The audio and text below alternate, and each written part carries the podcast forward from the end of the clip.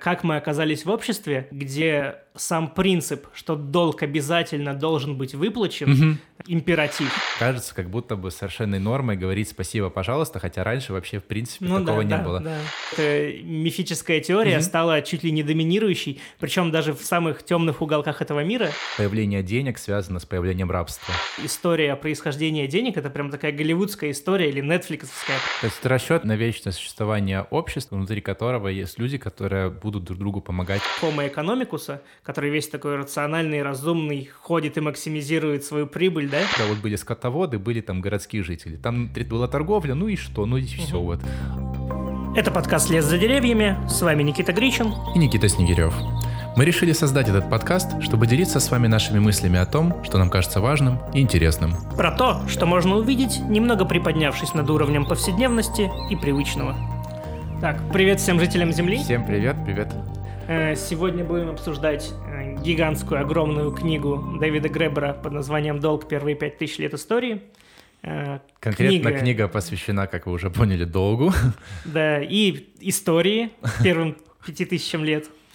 Тема обширная, крайне увлекательная. Он подходит к вопросу со, со всех возможных сторон, вплетает ее глубоко во все социальные взаимодействия на разных уровнях, предлагает огромное количество примеров и иллюстраций, современных э, примеров и исторических, поэтому это было очень интересно и увлекательно, и надеюсь, мы сможем передать весь э, тот задор и угу. интерес, который который, которым он нас заразил во время чтения, естественно. Я бы даже, знаешь, начал с того, что насколько принципиально сам, сама книга отличается от той же бредовой работы, потому что когда окунаешься в саму проблематику, там бредовой работы начинаешь читать книгу, там прям прослеживается особенно первая вот такая эмоция, что это такое авангардное, случайно возникшее авантюрное произведение, mm-hmm. там выродившееся из просто чуть ли не случайной статьи и переросшее во что-то более серьезное, но все равно такое ну, да. э, с духом протеста, это, вот, с духом спонтанности. Партизанская вылазка такая. Да-да-да-да-да. И ну,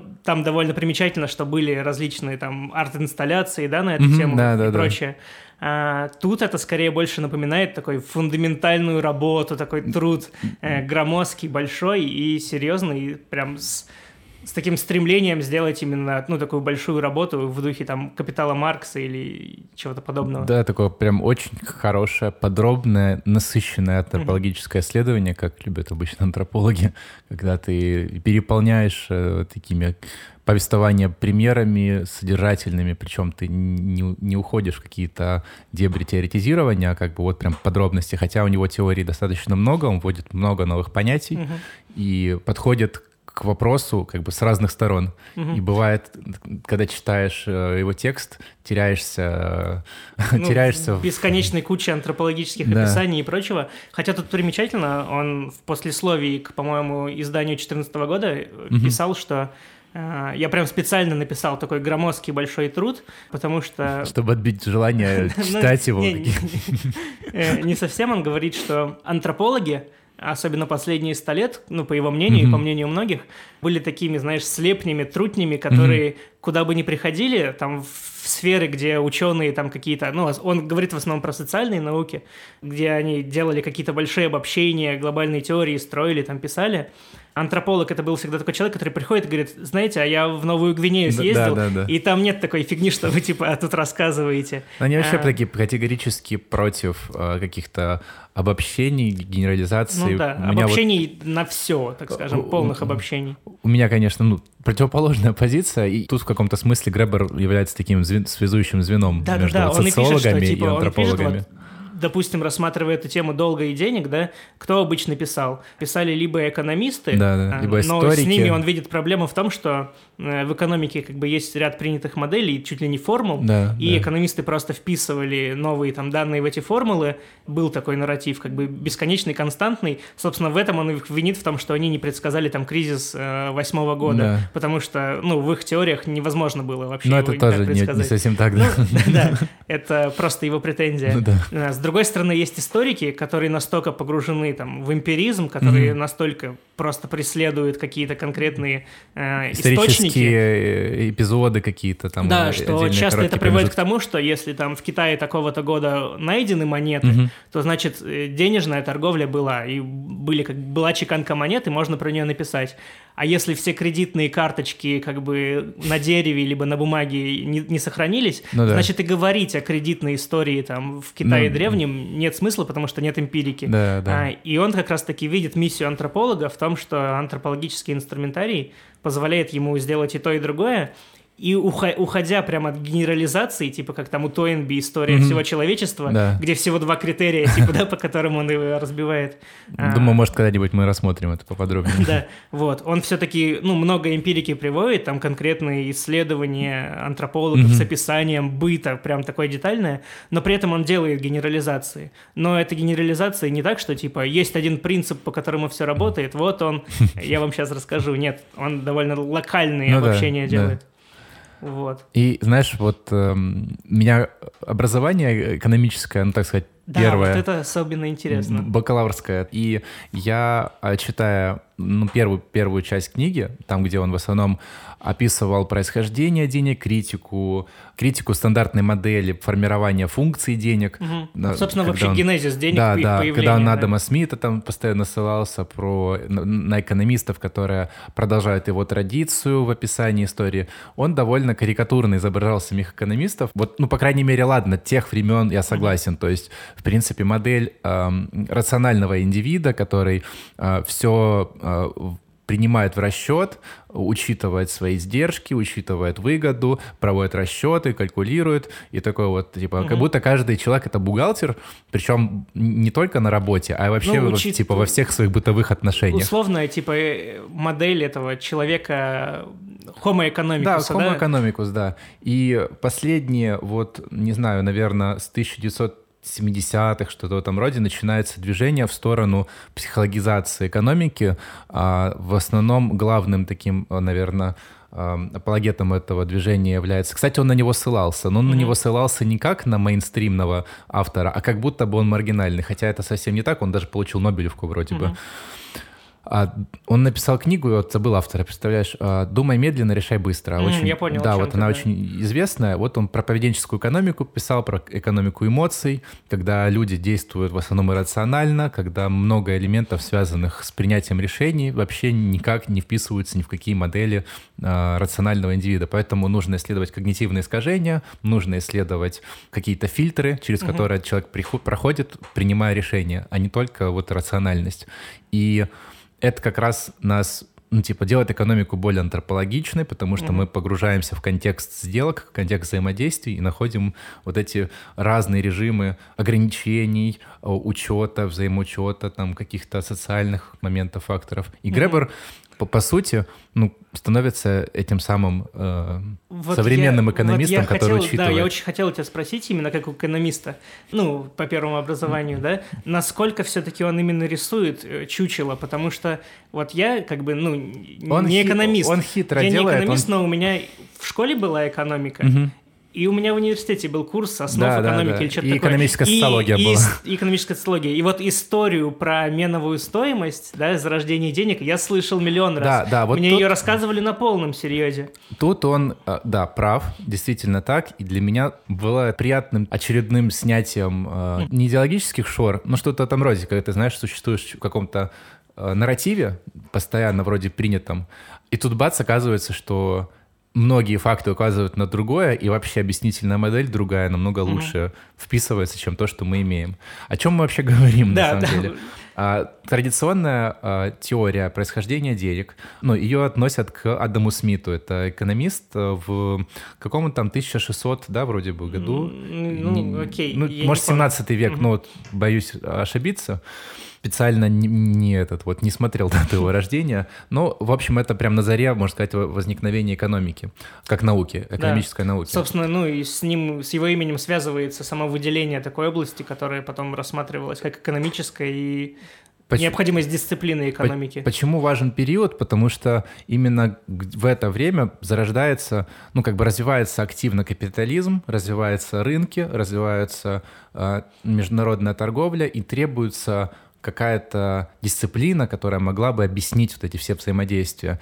И когда ты уже находишься в контексте этих рыночных отношений, обмена товарами, услугами, когда уже чеканятся монеты вовсю, когда есть государство, то у тебя складывается впечатление, что так было всегда, и что как бы вообще это нормальный, нормальный mm. способ существования. Блин, просто ты, ты хочешь сразу зайти с разоблачения, давай пообрисуем историю, которую наверняка многие слышали, у кого был хотя бы там базовый курс экономики, вот как лично у меня. Да, а, давай. Она просто выглядит, вот просто сейчас все вспоминаете и погружаетесь в ностальгию даже в каком-то плане, то откуда появились деньги? Вот раньше, там, представьте себе какую-нибудь э, захолустную деревушку там в средневековой Европе, да, или еще чуть раньше, или представьте себе племя там каких-нибудь аборигенов, не знаю, населяющих какую-нибудь экзотическую страну, и вот один из них делает луки, другой из них изготавливает шикарные ткани, третий, не знаю, забирает, собирает, занимается собирательством и лучше всего там приносит много орехов, больше, чем другие люди приносят в этом племени. И, допустим, чуваку, который делает... А кто-то делает орехи, охрененные стрижки. Например, да, стрижки. Для, для индейцев э, племени Иракез. Да, или добывает лучшие перья, а другой умеет раскрашивать перья. И вот как-то чуваку, который э, добывает перья, понадобилось сделать клевую стрижку. Как будет происходить? А он пойдет к одному, спросит, вот я хочу стрижку. Сколько перьев ты за это возьмешь? И тот говорит, там, три пера. И вот они обменялись, и разошлись, и каждый отдал что-то свое и получил что-то в обмен.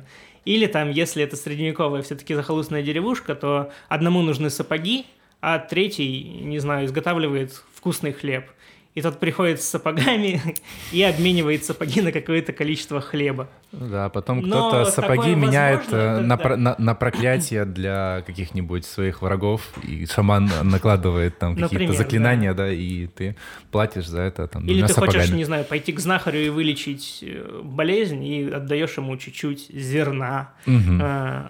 И такое, в принципе, гипотетически, по мнению такого карикатурного экономиста возможно в ситуации, когда есть небольшое э, по численности населения и ограниченное количество товаров, ну, типов товаров и где, в принципе, все они имеют значение и, в принципе, эквивалентны друг другу, чтобы обмениваться. И, и тут вот проходит время, да. и, и люди смекают, блин, на самом деле как-то это все слишком обременительно. Плюс мы, типа, развились, другом, да, да, у нас стало больше, стало больше разных товаров, мы, и, кажется, знаешь, мне да, не нужны твои перья, чувак. Да, мы, кажется, уже дошли до того уровня прогресса, где можно использовать какую-то универсальную единицу обмена, например, угу. какой-то металл, да, или например, те же... Чьи-нибудь зубы, да, какие-нибудь лапки, Предметы косточки. роскоши какие-нибудь, да, там бусы какие-нибудь, кольца, ожерелья. Угу.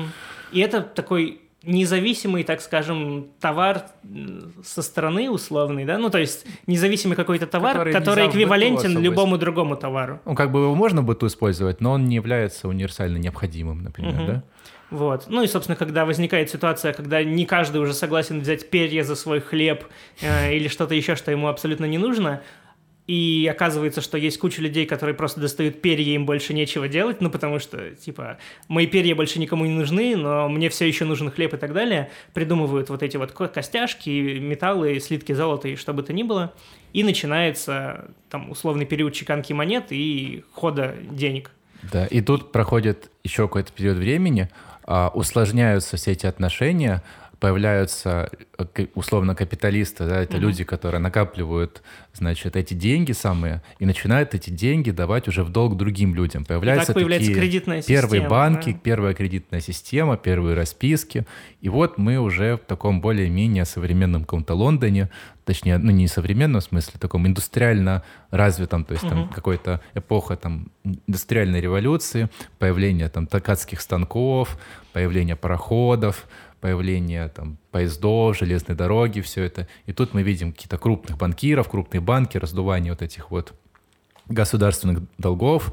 И тут мы попадаем уже в современный мир, где а, развита рыночная экономика с кредитными деньгами, с фиатными деньгами, с долгами, с кредитами. Ну, в общем, угу. мы вроде как вот уже, там, можно сказать, а, оцивилизовались, стали прогрессивными и современными. Вот такая вот история, в принципе, может быть обнаружена практически в любом учебнике по экономике, особенно таком, ну, базовом каком-то не продвинутом университетском, а каком-то базовом учебнике, будет выдана за абсолютную истину.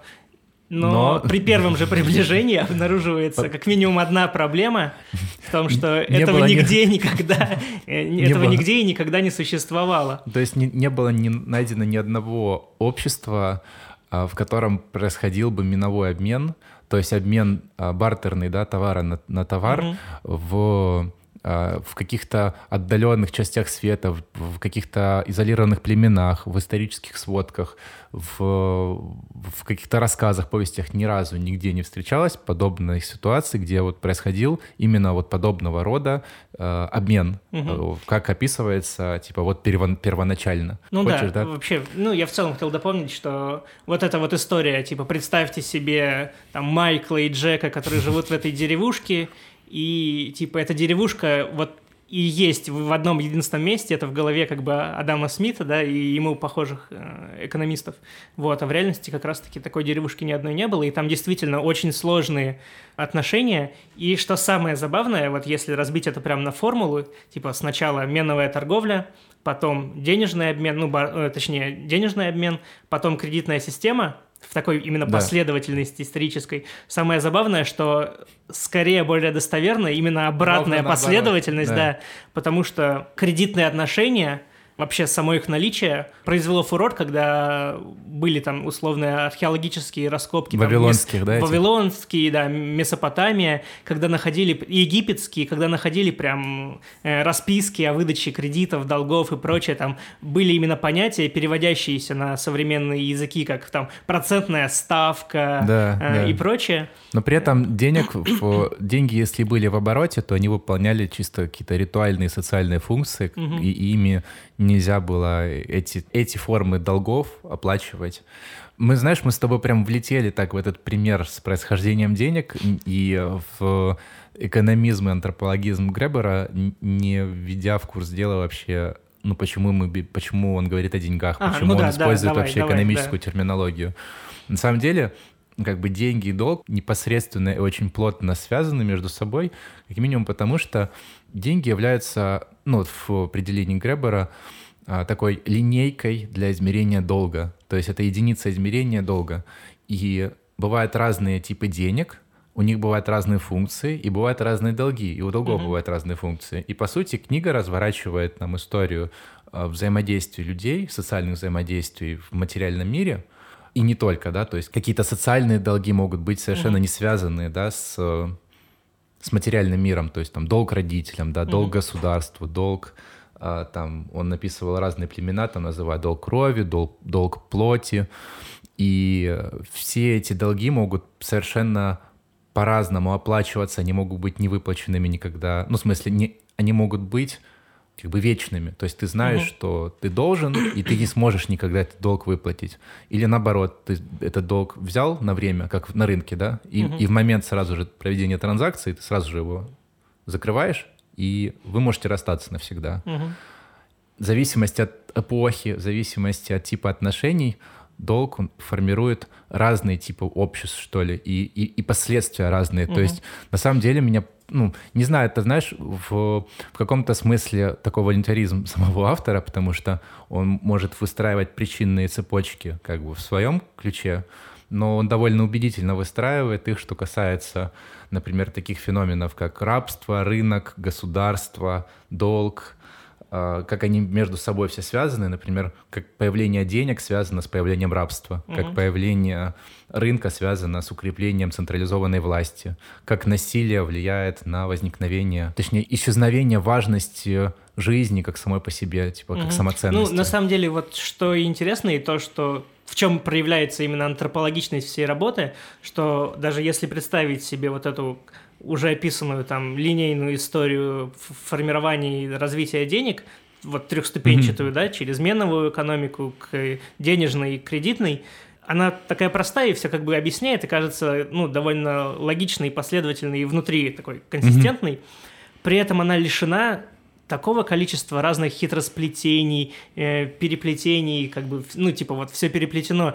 И он, описывая историю формирования денег, он вплетает туда какие-то страхи, насилие, э, историю рабства, историю любви, историю mm-hmm. секса и всего прочего. И ты понимаешь, что, ну, история происхождения денег — это прям такая голливудская история или нетфликсовская, прям вот Даже... заслуживающая отдельного сериала просто. Даже, знаешь, это в определенном роде взгляд, когда ты живешь вот в европоцентричной картине мира, да, и, и представляешь себя просвещенным и таким, условно, там, венцом цивилизации, mm и тут ты смотришь на тот же Вавилон, да, как он описывается в книге, и понимаешь, уже тогда были, да, и, и женщины в правительстве, mm и, ну да, мужчины все равно доминировали, а отношение к сексу было очень свободное, то есть там а, мне понравилась, знаешь, эта цитата, когда а, он говорил, что секс перестал быть быть э, даром, типа, божьим, условно, mm-hmm. и, и чем-то таким, ну, типа, секс ради удовольствия — это божественный, это, типа, божественный секс.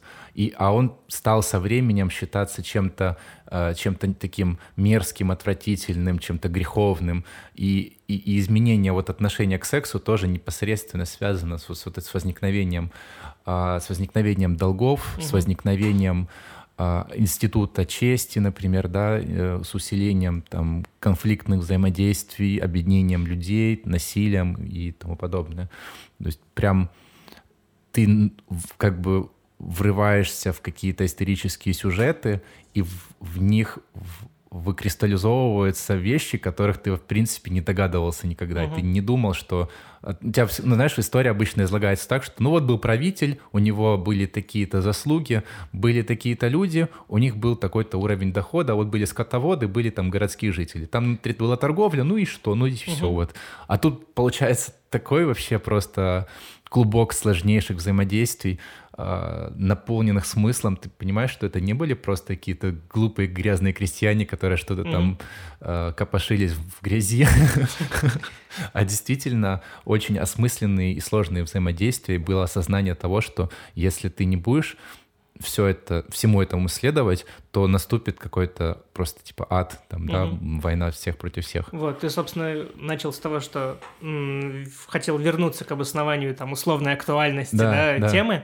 Э, собственно, первая глава книги, э, не помню, как точно называется, что-то типа моральная э, противоречивость или угу. моральная неразбериха, моральная да, да, такое. Да, да. Он как раз и ставит постановку вопроса, что как мы оказались в обществе, где сам принцип, что долг обязательно должен быть выплачен, угу. императив, угу. это абсолютно точная, достоверная вещь, что долг должен быть выплачен. Mm-hmm. Условный принцип Ланнистеров. Ланнистеры все в современном мире. Поразительно после стороны... всего того, что мы прочли, это, знаешь, это совершенно поразительным кажется, mm-hmm. потому что так не было. Это, это был какой-то один из элементов просто жизни, совершенно, совершенно не... Да, причем с другой стороны... Несущественный несмотря на то, что долг обязательно всегда должен быть выплачен, во всех источниках, там, и исторических, и современных, актуальных, у нас условный долгодатель, ну, кредитодатель, mm-hmm. тот, у, ко- у кого ты занимаешь там деньги под процент, либо даешь в долг, либо, ну, человек, которому ты что-то в итоге должен, и который занимается условно профессионально тем, что дает в долг, всегда представлен в очень негативном контексте. У нас есть фольклор на тему того, как плохо быть торгашом. Там условных евреев э, очень часто да, винят да. в том, что они прям построили часть своей культуры на том, что они занимаются торгашеством и так далее и тому подобное. При этом долг все равно должен быть выплачен. То есть у нас есть очень большое противоречие между тем, что он должен быть выплачен, и тем, как мы видим именно долгодателя. И в конце он выливает эту формулу, что есть ряд вещей, которые в обычной жизни условной мы бы восприняли как нечто абсолютно негативное и неприемлемое, например, не знаю, рэкет, убийство, mm-hmm. что-то еще. Воровство, кража. Но в ситуации, когда мы оформляем это в виде долга, а долг, как мы уже да. поняли, миллион раз повторив, должен быть выплачен, морально мы морально да? полностью оправдываем да, все. Да. А, и как э, тогда это, получается, сосуществует два этих режима одновременно? Это как что-то постыдное и да, грязное, и да, не хочется этим при этом обязательное. При этом ты этим же оправдываешь э, все остальное постыдное. Это как будто, знаешь, в иерархии постыдности угу. находится не в топе, это самое минимально постыдное, чем можно прикрыть, типа, еще больше как ужасы условно. Ну да, да. Причем, ну, приводят интересные и забавные примеры, которые даже на таком поверхностном уровне заставляют задуматься. Типа, есть, ну, огромное количество государств, особенно там, не знаю, разного типа автократии угу. и прочее, которые имеют долги перед условным там центробанком. Да. При этом, ну, любой банкир, инвестор, финансист тебе скажет, что, ну, они обязаны выплатить долг. Ну, да. Есть долг, они обязаны его выплатить. И как бы, думаю, даже население этих стран чаще всего тебе так и ответит. Угу. При этом, если мы задумаемся хоть на секунду, а кто брал? Кто брал в долг?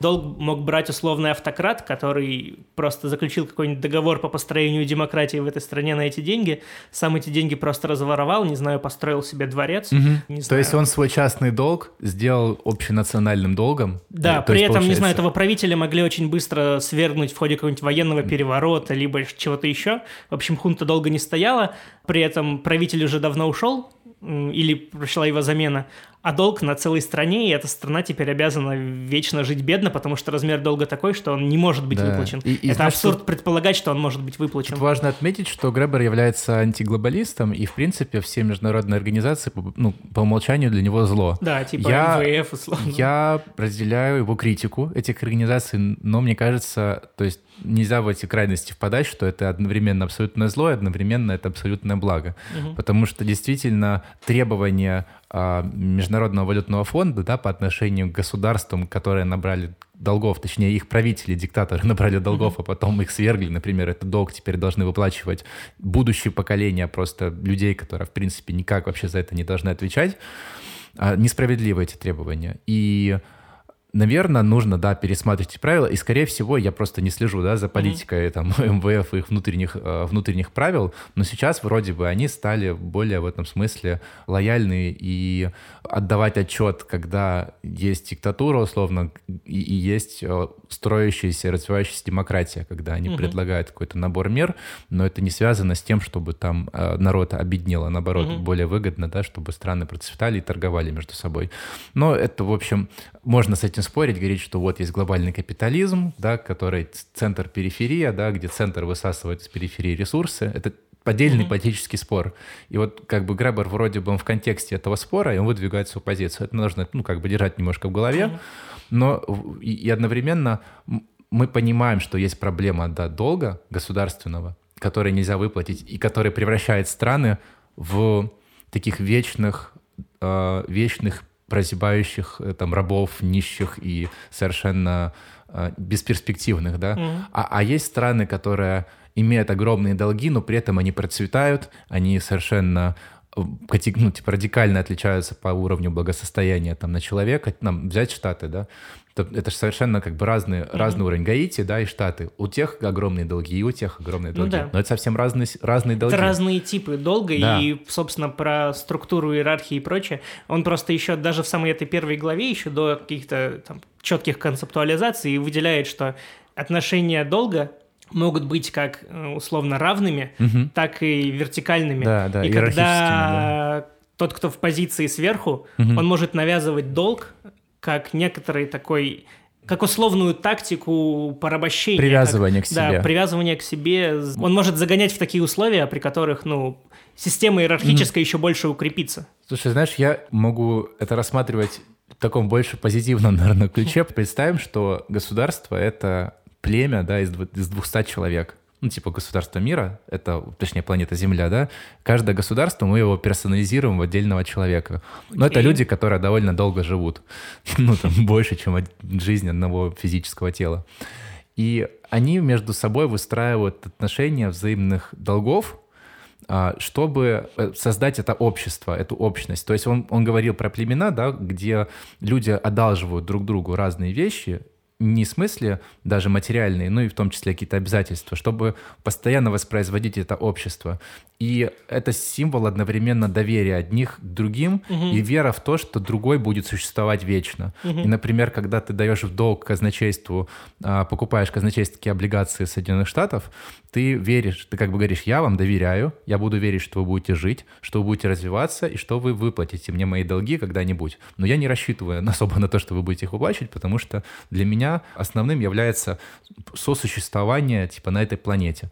И вот угу. страны друг другу одалживают эти деньги, а тут появляются какие-то отщепенцы, которые говорят, не, мы будем сами по себе. Типа, мы не будем участвовать в этом, в этом всем взаимодействии. И начинают подначивать каких-то, знаешь, маленьких и злых рецидивистов, таких же, как и они, чтобы, знаешь, обособиться и создавать там какие-то свои балаганы. Ну, это ну, я понятно, про, кого на намекаю. Самого Гребера где-то к середине текста был очень похожий отрывок про то, что собственно, долг и выступает некоторым чуть ли не базовым принципом существования и поддержания общества. И он приводит в пример, ну, пример карикатурный, человеком, который был вечно в долгах, э, и добрый человек решил помочь ему, угу. дал э, какое-то большое количество денег, угу. чтобы тот выплатил свои долги ага. и наконец-то зажил Отвязался нормальной жизнью. Тот вместо этого как-то протранжирил деньги, в итоге долги не стал выплачивать, что-то еще даже занимал, по-моему. И когда добрый человек спросил у него, типа, а зачем ты это сделал? Я ждал тебе деньги, ты мог спокойно, mm-hmm. типа, отдать все свои долги и жить спокойной жизнью. И тот говорит, нет, ты, ты что, типа, сумасшедший? Э, я, типа, одолжил долг у приличных, хороших, как бы, людей. Они теперь делают все, чтобы я, не дай бог, там не поранился, ничем не заболел, чтобы, типа, я хорошо, спокойно жил, э, они теперь молятся за меня перед сном, потому что если я умру, то некому будет отдать их долг, и тогда они потеряют свои деньги. Они заинтересованы в том, чтобы я хорошо дальше жил, развивался и прочее. И по факту они обеспечивают Блин, да, теперь прикольно. мое благосостояние, чтобы я смог вернуть им долг когда-то. Угу. И, собственно, весь мир в каком-то смысле утрированном тоже так, по такому принципу устроен, потому что если бы мы руководствовались только вот этими самыми карикатурными адамовскими, смитовскими mm-hmm. принципами э, обмена, который лейтмотивом выступает то, что мы, когда совершаем сделку, хотим максимизировать свою прибыль, mm-hmm. если бы довести до этого до абсолютного какого-то такого апогея, апогея да, то получилось бы, что мы бы, ну, чуть ли не, не душили друг друг, другого человека во время сделки, чтобы максимально нажиться, ну, да. и другой человек делал бы то же самое. И мы были бы разрозненными индивидами, которые единственное, что хотят по отношению друг к другу, это перерезать друг другу глотку, тогда как долг – обеспечивает, что мы до какой-то степени по отношению хотя бы к ограниченному числу людей испытываем желание, чтобы он продолжал Дальше, как бы да. жить и развиваться и благосостоять. Да, это интересная картина. И, знаешь, вот ты, ты описал такой положительный разворот событий, угу. а у него там была забавная история. А, во многих народах невежливо как бы отказывать соплеменникам, если они что-то просят, например, да, и как раз была... Э, как а, раз про вот, рыболова, да? Да-да-да, как раз вот э, э, такие экономики доиндустриальные, такие, ну, аграрные и не имеющие еще вот развитых рыночных отношений и централизованного государства, в основном выстроены вот на этом таком, на дарообмене, на социальных взаимодействиях, там отсутствуют деньги, а если деньги есть, то они выполняют крайне там специфическую функцию. И вот в этих условиях, mm-hmm. значит, он описывает ситуацию. Это, ну, такая басня, но вполне себе могла, могла иметь место. А люди эм, ловят рыбу, ну, регулярно соплеменники ловят рыбу и, значит, складывают их там, например, в корзины, да, а там один такой, типа, самый умный ходил по, рыб, по рыбакам просто и, значит, просил самую лучшую рыбу mm-hmm. из этих корзинок. Они ну, не могли отказать. Да, да, да, они, естественно, ему давали, давали раз за разом, до тех пор, пока просто не убили, потому что убийство человека было меньше, меньше Осуществить проблемой. убийство было легче, да. чем... Чем нарушить традицию. Да, да, да. Чем нарушить... перестать давать ему рыбу. То есть они не могли перестать давать ему рыбу, но было настолько уже стрёмно, что он постоянно эту рыбу просит, и мы обязаны ему ее постоянно давать, что ну легче убить его. При этом это не считалось нормальным, в смысле человеческая жизнь не могла быть э, приравнена там, к стоимости рыбы, угу. просто они, он их достал. Ну, это да, типа да. убийство на почве э, ненависти скорее, чем убийство на почве там, неуважения к человеческой угу. жизни или что-то там роде. Ну то есть Гребер очень четко просто, я почему на это делаю акцент, он четко проводит линию, что экономики не капиталистические, не торговые, у них принципиально важно и основным ну, точка отсчета нравственности — это человеческая жизнь, что она незаменима, ее нельзя купить, угу. ее нельзя продать. Да. И если вдруг ее отнимут, то ее нельзя восполнить ничем, кроме как жизнью другого человека. И вот тут вот как раз пример этот важен. Да. Угу. Давай вот на эту прям мысль остановимся про то, что человеческая жизнь э, для до условных капиталистических экономик является безумной ценностью и базовой ценностью. Вернемся чуть-чуть назад. Я все-таки хочу ага. систематизировать. Да, Мы давай, так достаточно давай. туда-сюда стали прыгать по книге. Вот. И я хочу вернуться к тому самому мифу экономистов про трехступенчатую вот эту историю развития формирования денег. Угу. Первое, я просто забыл и хочу все-таки это озвучить, про подкрепление того, что эта мифическая теория угу. стала чуть ли не доминирующей, причем даже в самых темных уголках этого мира, ну не, не темных, а вообще во всех самых дальних уголках этого мира. А, и Гребер описывает свой, видимо, в рамках какой-то антропологического исследования поездку на Мадагаскар, и на Мадагаскаре э, он зашел к какому-то шаману, либо какой-то гадалке, не помню, в общем, какому-то эзотерику, кабинет, в офис. И этот эзотерик, он славился тем, что у него есть свой дух, угу. который за ширмой, и он, этот дух, а. разговаривает с приезжими за деньги. Как да, бы, да, прикольная Ты, история, да. Такая э, сеанс, в общем. И Гребер пришел туда, начал общаться с духом. На каком-то этапе Гребер, видимо, осознал, что дух рассказывает ему что-то странное и неправдоподобное, в общем, начал подозревать, что, возможно, это не дух, и он решил сделать такую базовую проверку э, на подлинность, ага. и он спросил у духа, а в те времена, когда ты еще был жив, вы как торговали вообще, как вы вели торговлю, mm-hmm. обмен там? И он говорит, использовали ли вы деньги? И дух такой говорит, нет, мы, наша экономика не была построена на деньгах так, в те времена, когда я был жив, мы как бы обменивались товарами. Вот я там шел со своими ботинками, ботинками, и мне давали перья. Тогда все стало понятно. И то есть вот этот миф, он не только в каких-то либеральных там учебниках по экономике, он даже вот типа... Просочился. Просочился даже в мир духов. Э, но, да. но, но важно отметить, что Мадагаскар к тому времени, как Гребер туда приехал, уже был около, ну, более 200 лет колонии Франции, вроде бы, да, и, ну, он уже перестал быть колонией, но, тем не менее, очень продолжительная история взаимодействия колонизаторов ну, да, с да.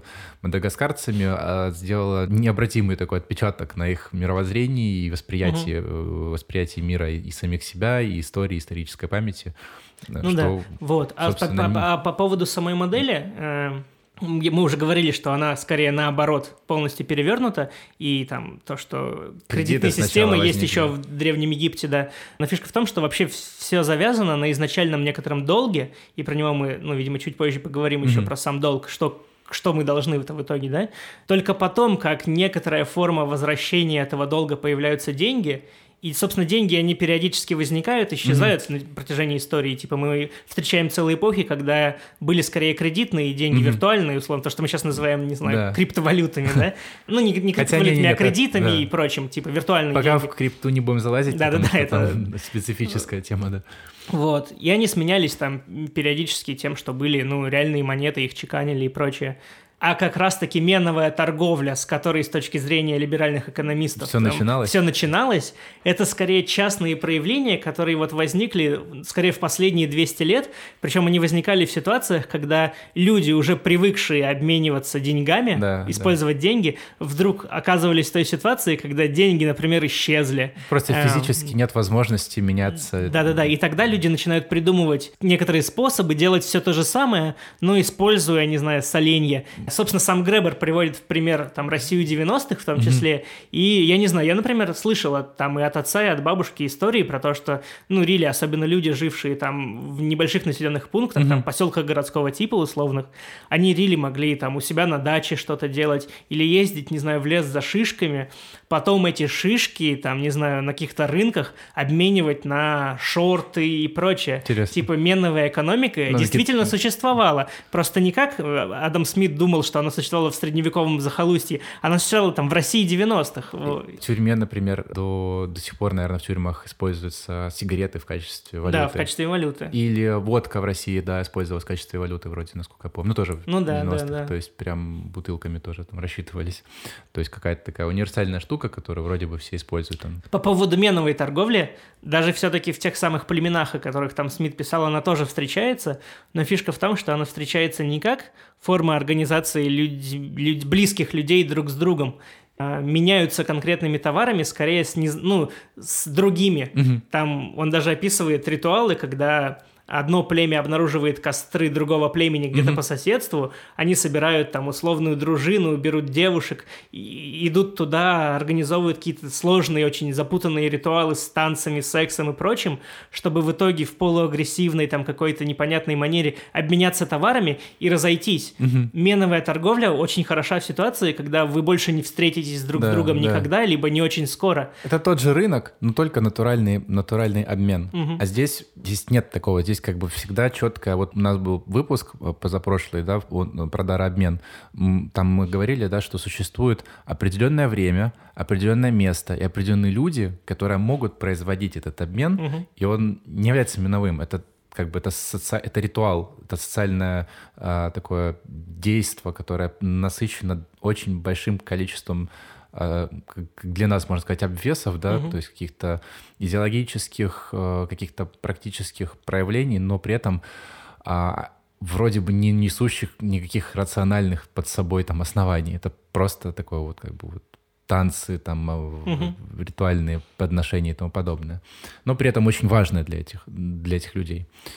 И, и ты сейчас, вот, можно сказать, начал говорить о происхождении денег, ну, как бы о разных источниках их, можно сказать, превращение из социальных денег, которые использовались угу. для социальных нужд, в деньги торговые для обмена. Угу. И внешняя торговля один из основных источников превращения. То есть, когда нужно было с чужаками обмениваться на уровне государств, угу то возникали товарно-денежные отношения. Угу. И с возникновением, например, крупных регулярных армий деньги внедрялись государством, активно насаждались как э, основной источник снабжения армии провизией. Например... Да, знаешь, вот тут очень, причем важно подчеркнуть, что теория Адама Смита гласила и позволяла выделить экономику вообще как отдельную сферу бытия, а значит и обосновать науку, изучающую эту сферу бытия, потому что предполагалось в целом, что в отличие от бытовавшего в, то, в период его жизни мнения, что деньги создает государство – Адам Смит предполагал, что нет, мы наблюдаем рыночные системы, денежные системы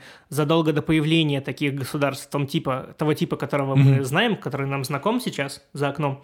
То есть деньги, точнее не деньги, а вот именно экономические институты угу. существовали всегда. Да, Соответственно, да, да. мы и можем выделить дисциплину, которая будет их изучать вне зависимости от там, политического устройства да. и прочего. Соответственно, и деньги и рынки регулируются по своим собственным принципам, угу. а государство это скорее штука, которая да. вмешивается и чаще только все ограничивает, только все путает, и вообще, типа, не стоит государству туда вмешиваться. Вот эти уже ставшие карикатурными истории про там руку, э, да, невидимую руку, невидимую да, руку рынка, э, да. рынка и прочее, который, собственно, для самого Адама Смита это рука Бога по факту. Да, он был, как, относился к одной из конфессий христианства, и а, он так же, как и э, многие в те времена экономисты, исследователи, ну, ученые ну, верили в Бога, но при этом занимались наукой и пытались объяснить мир Э, включая в него Божий промысел. Угу. И, и говорят, что вот есть рука рынка, а, которая отрегулирует все это значит, что если убрать централизованное управление государства, то все разрешится само по да, себе. все друг друга уравняет да. и прочее, а то, что называется рыночек, порешает. Но Гребер приводит э, интересно. рубрика «Разрушители легенд». Да. Ну, собственно, это стандартная рубрика любого антрополога, по-моему, да. Собственно, поэтому он называет их слепнями, мне, вот, а себя главным слепнем. Мне, мне нравится, что наш подкаст, в принципе, вот такой, как э, определенного рода «Разрушители легенд» на социальном, а, на, в социологических темах. Угу. Так вот, э, что же в ответ, чем парирует Гребер?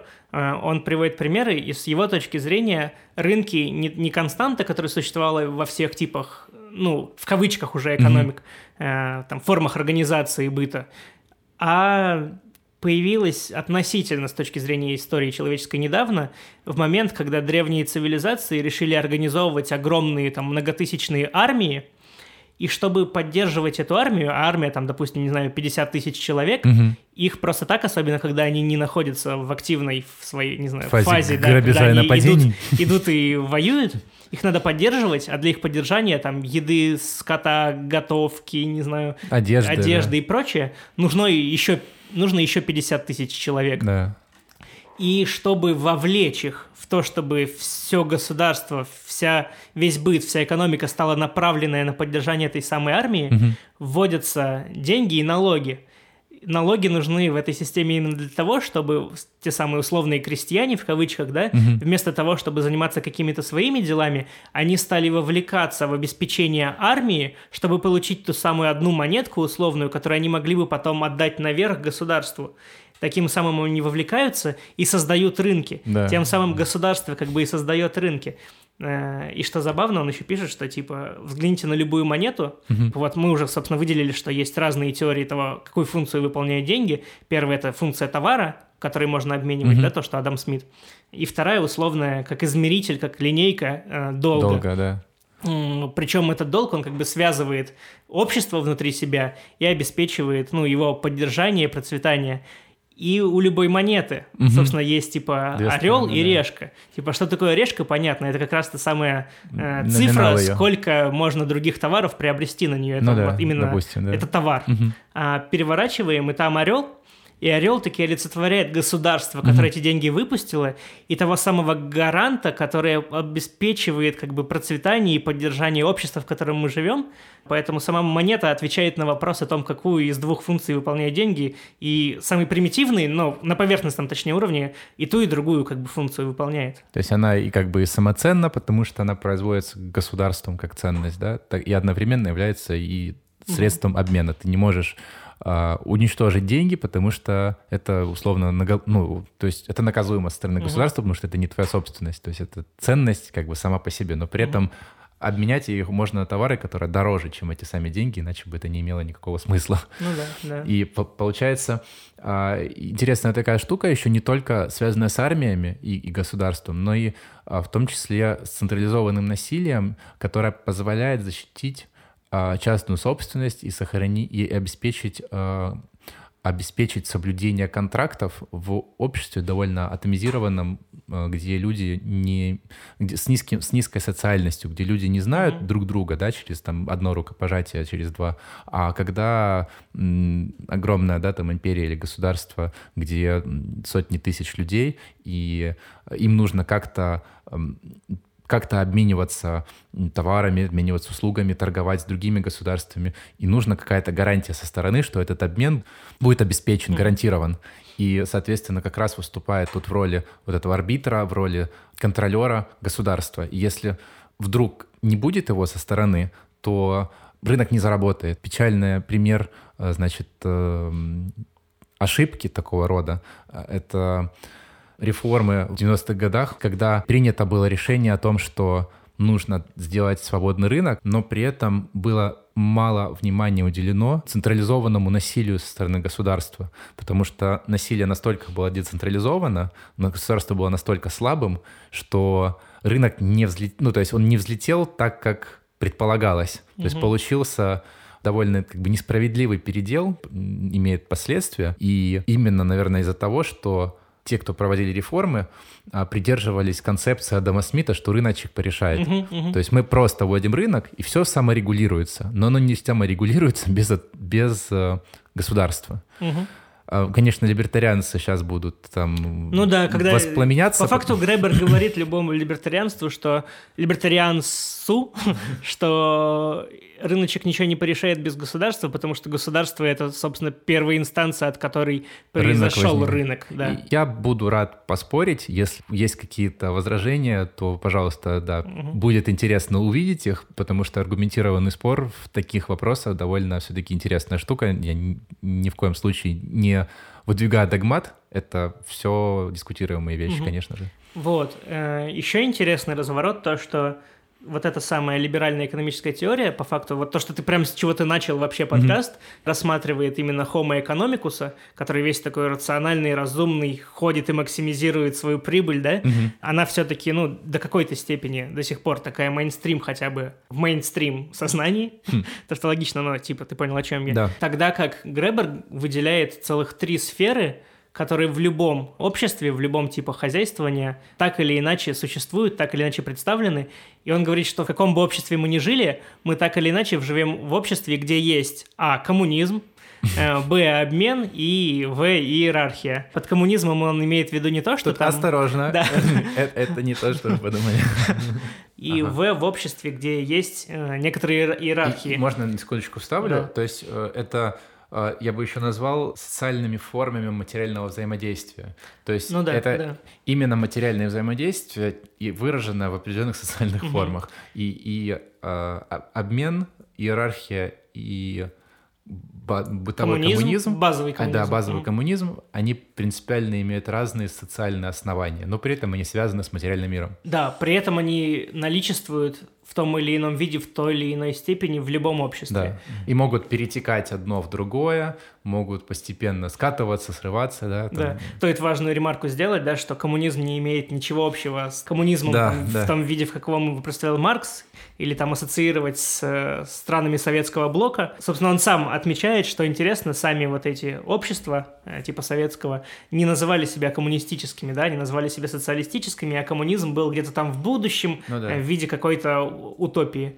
Тогда как любое общество, даже самое капиталистическое, если так можно выразиться, да, даже в нем есть коммунизм. Но в каком виде он выражается, имеется в виду тот самый принцип с каждого по потребности, каждому, э, я извиняюсь, Каждому, а, каждому по потребностям, от каждого по возможностям. да, Причем это не марксовский термин тоже. Маркс его уже использовал в своем труде, цитируя кого-то другого, Мгм. какого-то социалиста, то ли Сен-Симона, то ли что-то. ну, в общем, кого-то из утопических социалистов, да, да, да. О чем идет речь? Он приводит самые такие базовые бытовые примеры, настолько очевидные для любого человека, что являются чуть ли не, ну, незамечаемыми. Мгм. Например, когда ты идешь, э, хочешь закурить, но у тебя там нет спичек или нет самой даже сигареты, и ты видишь другого такого же курильщика, как ты, нет ничего зазорного в том, чтобы попро- подойти попросить сигарету, и с большой вероятностью курильщик угостит тебя сигаретой и как бы даст тебе подкурить.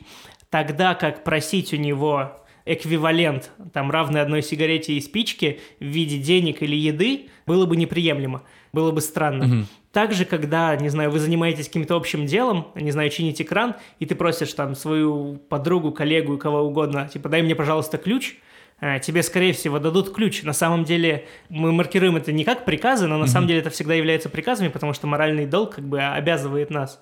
И принцип здесь работает такой, что любой, оказавшись на моем месте, сделал бы так же. Ты знаешь, что когда ты будешь идти и у тебя стрельнут сигарету, ты, скорее всего, ее дашь.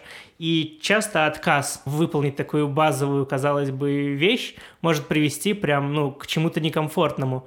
Это вот самый пример. Вот я приводил сейчас до этого такие лайтовые, типа дать сигарету, там подать кран, придержать дверь. Э, Мы все знаем, что там ребенок, упавший в метро, кто бы ни оказался на месте человека рядом с этим ребенком упавшим, он поднимет ребенка. Мы знаем, что если рядом со мной упадет ребенок, я его подниму, и кто бы то ни было, оказавшись ребенком, поднимет его, потому что мы уверены, что любой сделает так же на нашем месте.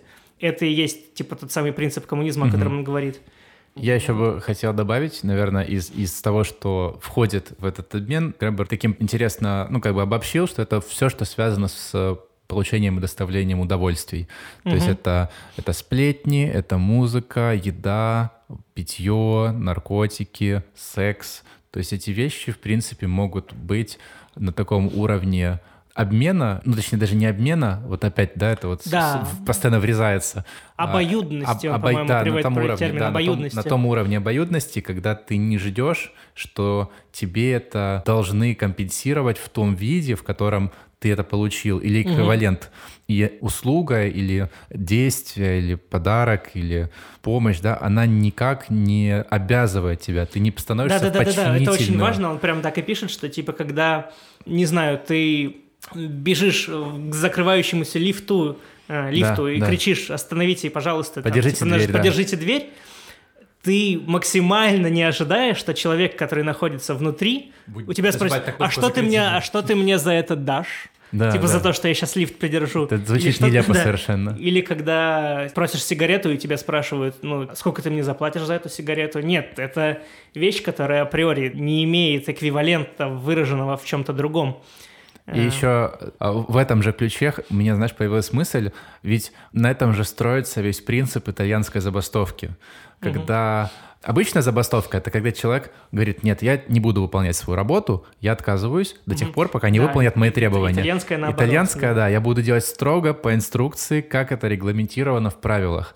Но нигде, ни в одной организации, ни в одном учреждении, ни в частной, ни в государственной конторе никогда работа не происходит строго по регламенту, потому что всегда в социальном взаимодействии они настолько сложные, что их нельзя полностью регламентировать. И внутри всегда формируются какие-то особые ритуалы, особые правила, э, какие-то сглаживающие такие взаимодействия, которые помогают вообще двигаться всему этому механизму. И, например, вот а, у меня на работе, да, я в IT-компании работаю, и мы занимаемся анализом данных. И у каждого есть вроде бы свой, свои задачи внутри проекта, каждый выполняет свою работу. Но периодически возникает необходимость, чтобы а, ну, кто-то кому-то что-то подсказал, помог. Или э, сделал работу, которую как бы ему не нужно делать. Если он ее сделает, то ему будет проще, например, сделать работу, чем другому. И, и другой просит, сделай, пожалуйста, потому что я занят, например, а- а- и ты понимаешь, что тебе не сложно, тебе там в два клика это сделать, ему сложнее это будет. Но ты ему окажешь услугу, но при этом ты не ждешь, что ты должен у него что-то потом попросить. Да, То есть- теперь так, а теперь ты сделай Да, за, да. за меня эту часть и, и так работы. получается, что да, я вдруг отказываю. Это тоже ну, такой базовый коммунизм, то есть на таком элементарном взаимодействии между коллегами на работе, которые друг другу помогают, не ожидая, что ты а, сразу же эквивалент получишь в ответ или когда-нибудь в будущем. И вот итальянская забастовка как раз говорит, нет, мы будем действовать строго по регламенту и не будем выполнять ничего, что выходит за пределы. То есть это такой отказ от этого базового коммунизма. Он Причем- не, не рассказывал про это, но вот как бы у меня эта Ну да. мысль Причем вот как, как человек, который является как бы курильщиком, да, могу сказать опыт. Бросающим. когда- ну, бросающим, да. А, Я помню, стоял на остановке вечер, у меня закончились сигареты, на остановке стояло буквально еще несколько людей, и один из э, мужчин, который там стоял, ну, закурил сигарету. Э, и Я думаю, ну, стрельну сигарету. Обычное дело среди курильщиков друг другу помогать, да, в нужный момент.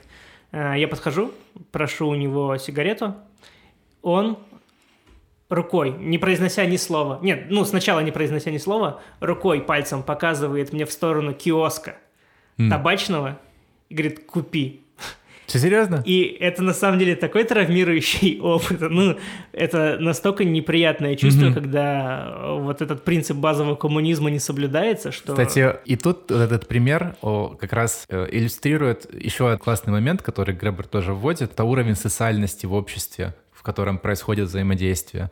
Если уровень социальности в обществе низкий, это такое максимально атомизированное, где каждый человек сам по себе вырван из своих каких-то социальных взаимодействий, у него он в таком, знаешь, максимально такой утрированный пример, это, можно сказать, какой-то Нью-Йорк, да, где вообще ну, там люди друг друга не знают абсолютно, Мгм. то есть абсолютно чужие, каждый со своими делами. И ты подойдешь, стрельнешь сигарету, стрельнуть сигарету, ну, могут просто пройти мимо, даже не обратить на тебя Даже внимания. не услышать, условно, Да. да. А если ты, например, да, блин, ну даже в том же Питере он какой-то такой, знаешь, больше какой-то ламповый такой, и социальность это сохраняется еще, может быть, там, благодаря тому, что там, капиталистические отношения рыночные еще не так глубоко проникли в сознание и бытовое, в бытовое взаимодействие, что сложно, наверное, наткнуться на такую ситуацию, как наткнулся ты. Хотя, тем не менее, да, вот проскакивают такие случаи. И чем меньше общность, ну, в деревне, например, там, не вообще невозможно себе представить, что если ты попросишь, и тебе откажут. Потому Мгм. что ты понимаешь, что тебе жить с этими людьми до конца жизни. И ты, в принципе, рассчитываешь на то, что они будут жить вечно, и эта деревня будет вечной, и ты будешь вечен. Ну, ты как бы этот расчет в голове, ты Ну да, понимаешь, да. естественно, что это закончится, но у тебя такой расчет, что ты когда-нибудь потом что-нибудь компенсируется тебе, но ты даже не думаешь об этом, ты не ведешь этот расчет в голове. Этот базовый коммунизм и социальность крепко связаны между собой. Знаешь, пока мы слишком далеко не ушли от темы курения, э, я вспомнил еще очень забавный, интересный в этом контексте момент. Ну, знаешь, у антропологов очень часто есть нарратив, типа описать какое-нибудь племя, не знаю, э. Африки, аборигенов, там, Гвинеи, а потом описать что-то очень похожее в современном мире. Да. Собственно, вот в нашем выпуске про дар такого много Мы было. так, так и делаем Да-да-да. постоянно, по-моему. И что интересно, сам Гребер тоже приводит историю, с, по-моему, эскимосами, Мгм. когда в какой-то голодный год А, да. трополог там потерялся, что-то еще не было еды, там костра Мгм. условно, и он таки нашел проходящего мимо там с караваном Ага. человека, попросил у него еды, хотя год голодный, Мгм. тот все равно отрезал ему там прям такой мясистый кусок Ага. какой-то плоти, помог ему там согреться у костра и прочее, и тот его благодарит за это, за оказанную услугу, на что ему сам там эскимос Да, отвечает, обиделся. типа, он, да, прям рили обиделся, ты типа, чего? Все знают, что так и положено делать, потому что сегодня я нашел там добычу, Мгм. а завтра я могу не найти, но ты найдешь, Да. и если вдруг я окажусь в той ситуации, в которой оказался ты, то ты мне дашь, Да, ты мне да. дашь это мясо. То есть это расчет на вечное существование общества, внутри которого есть люди, которые будут друг другу помогать в тяжелую Да, минуту. Это, это, собственно, ну, очередная иллюстрация вот этого коммунистического принципа. Что забавно, к чему я это вспомнил в теме курения. Я сам из Сибири изначально и покатался, собственно, по многим городам Сибири. И в Кемерово, по крайней мере, около там шести лет назад, Мгм. когда я последний раз навещал брата, была такая тема, что ты можешь на улице стрелять сигареты, но тебе ни в коем случае, и это прям правило, о котором брат э, который там местный, мой брат по факту кемеровский абориген, да, говорит, что ни в коем случае не говори спасибо, либо бл- благодарю, О, либо какие-то эквиваленты. Это очень Ты максимум прикольно. можешь кивнуть головой, либо, ну, ответить как-то еще, но ни в коем случае не выражая благодарность, иначе, и тут мы уже переходим к кемеровскому колориту, да, сибирскому, тебе могут, э, типа, навешать. Воу. За это реально могут избить, если ты скажешь за сигарету Потрясающе. спасибо. Потрясающе. Там замешано два момента. Один тот же самый, что типа все стрельнут друг другу сигарету. Это не то, за что нужно благодарить. Второе еще, что типа за что ты меня благодаришь, за то, что я порчу тебе здоровье. Но это такое, возможно, ad hoc обоснование Знаешь, вот э, прям у Гребера бы- была конкретно даже там часть главы, посвященная формам вежливости и этикета. Спасибо, пожалуйста, и все. И как раз он рассказывал, что активно начала распространяться культура этикета «спасибо, пожалуйста». Он брал из европейских языков э, слова и показывал их этимологию и раскрывал их, ну, как бы внутреннее содержание. И, как оказывается, действительно, там где-то с 16 века, с 15-16 века начинает подобное, даже нет, ну, наверное, вот с 16-17, да, подобное, подобный этикет начинает распространяться среди среднего класса, нарастающего среднего класса. И сегодня кажется, как будто бы совершенной нормой говорить спасибо, пожалуйста, хотя раньше вообще, в принципе, Ну такого да, не да, было. да. Это такие, он, как он говорит, микротранзакции возвращения долгов, где ты быстро как бы распрощался Мгм, с, с тем, мгм. кто тебе помог. Если взять пример Кимерова, возможно, да, то люди обижаются на то, что ты говоришь спасибо, потому что ты расплатился как бы с ним. Все, нас с тобой ничего не связывает, ты Мгм. мне чужой. А он такой, ну, я тебе помог, ну, а ты меня за это благодаришь тем, что разрываешь со мной отношения. Да, это сейчас Мы не, же не солидарны. была. Да, мы же с тобой солидарны, мы с тобой в одном обществе, мы в одной лодке, а ты сейчас берешь и со мной расплачиваешься. Ты кем себя возомнил? Вот. Об этом примерно принцип коммунизма, и все мы по Греберу живем в коммунистических обществах, но как бы не только. Также построено и по принципу обмена.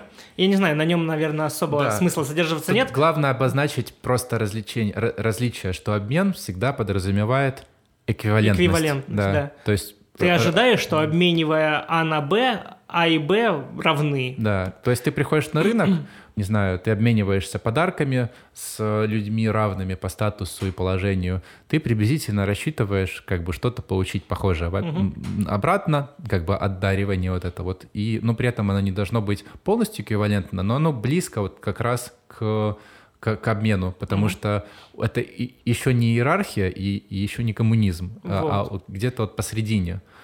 А иерархия — это уже тот же как бы обмен, но он усложняется отношениями власти и соподчинения. Да, и что интересно в отношениях иерархии в сравнении с обменом, очень часто, по-моему, идеологически пытаются приравнять одно к другому, но э, в иерархических отношениях А не равно Б, а вообще неизмеримо в Б, потому что, ну, часто истории, связанные с экономическими, бытовыми вот этими, э, в кавычках, отношениями э, иерархическими, обосновываются. Например, берем средневековое общество, у нас есть условная армия, который выполняет функцию там, защиты, охраны государства и внутреннего террора легитимного. У нас есть, там, не знаю, верхний какой-то класс, который осуществляет управление, Мгм. перераспределение, там, разум, целеполагание и все прочее. У нас есть крестьяне, которые всех кормят.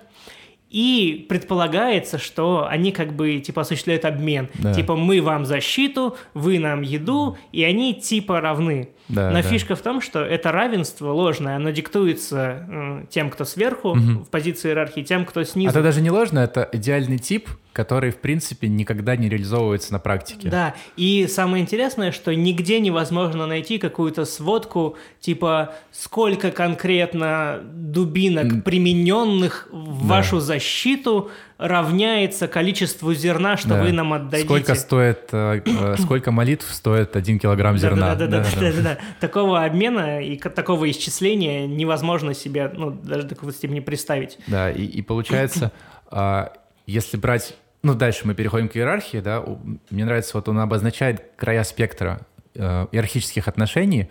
Первая, одна сторона — это благотворительность, это об- обезличенная помощь а, тем, кто может, тем, кто не может, да, там, обездоленным. Она, это похоже немного на базовый, базовый коммунизм, но при этом а, в коммунизме есть, эм, как его называется, обоюдность. Мгм. А в благотворительности обоюдности нет никакой, она в принципе невозможно.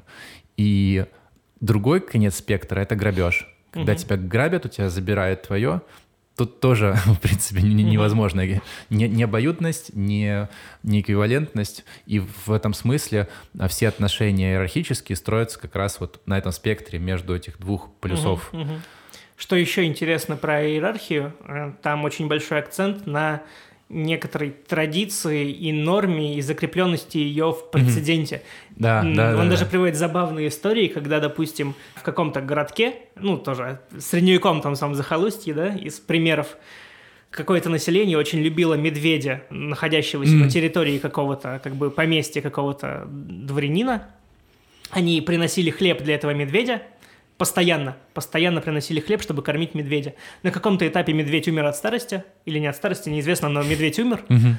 Но помещик, феодал условный, да, продолжал требовать с населения, чтобы они продолжили носить хлеб, и если бы даже они возразили, типа, ну с чего вдруг медведь-то уже мертв, единственный ответ, который бы обосновал моральное право требовать этот хлеб, заключается в том, что, ну вы же до этого приносили хлеб, Ну да, прецедент. с чего вы решили, что теперь вы можете не приносить хлеб? И это действует даже на уровне межличностных отношений, когда, допустим, твой друг дарит тебе клевый подарок Мгм. единожды. Э, Ты думаешь, о, клевый подарок, и в принципе чувствуешь на себе, особенно если друг равного социального статуса, ну, моральную необходимость ему как-то Да. ответить.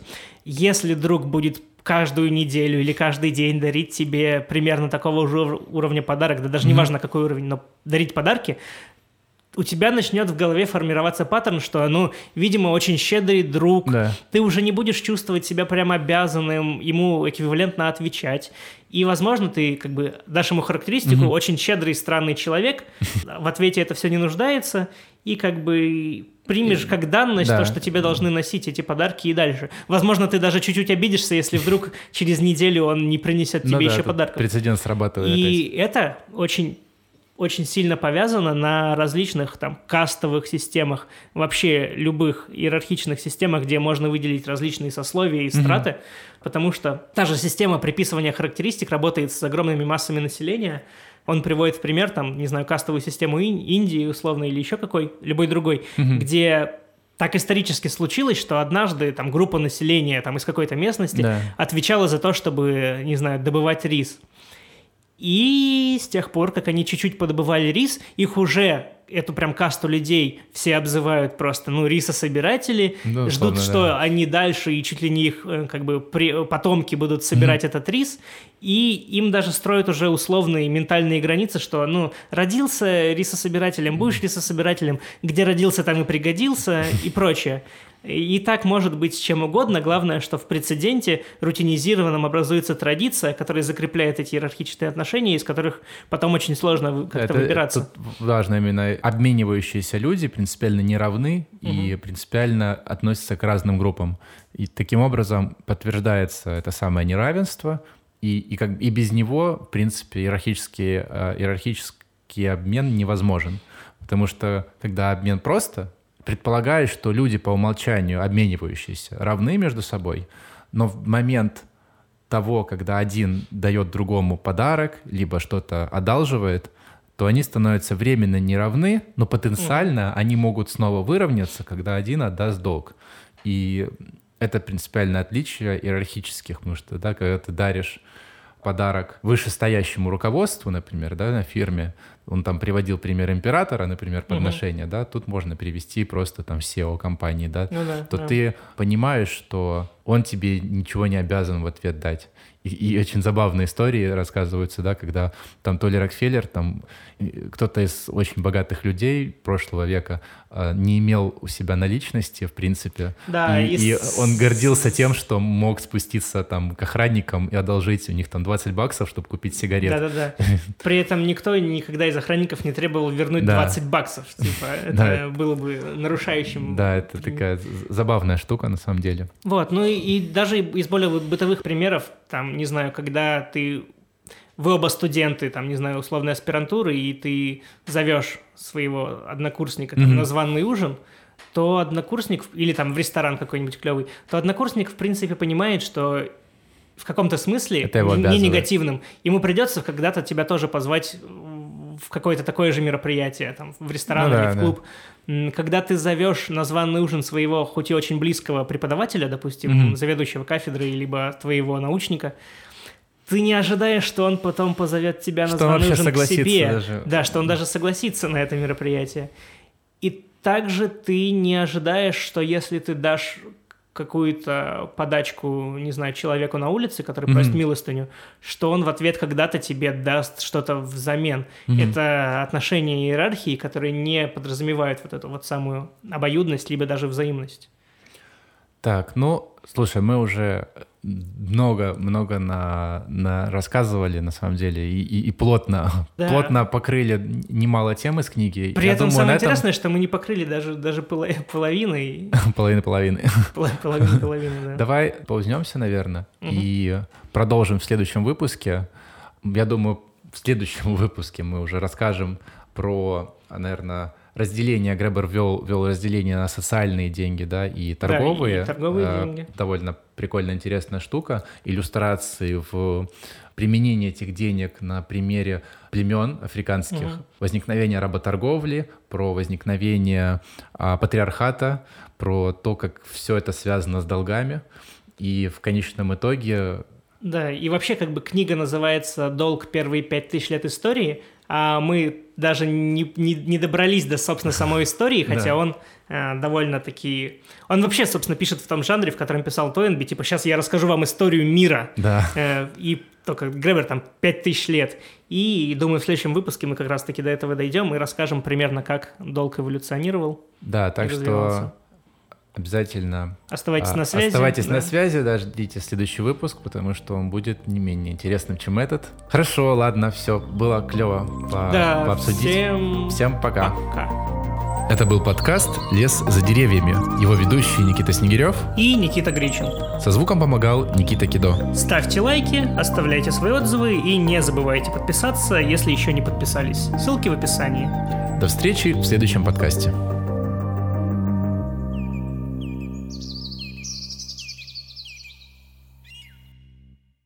Приносила ему хлеб, э, несмотря на то, что, типа, медведь, медведь уже был мертв.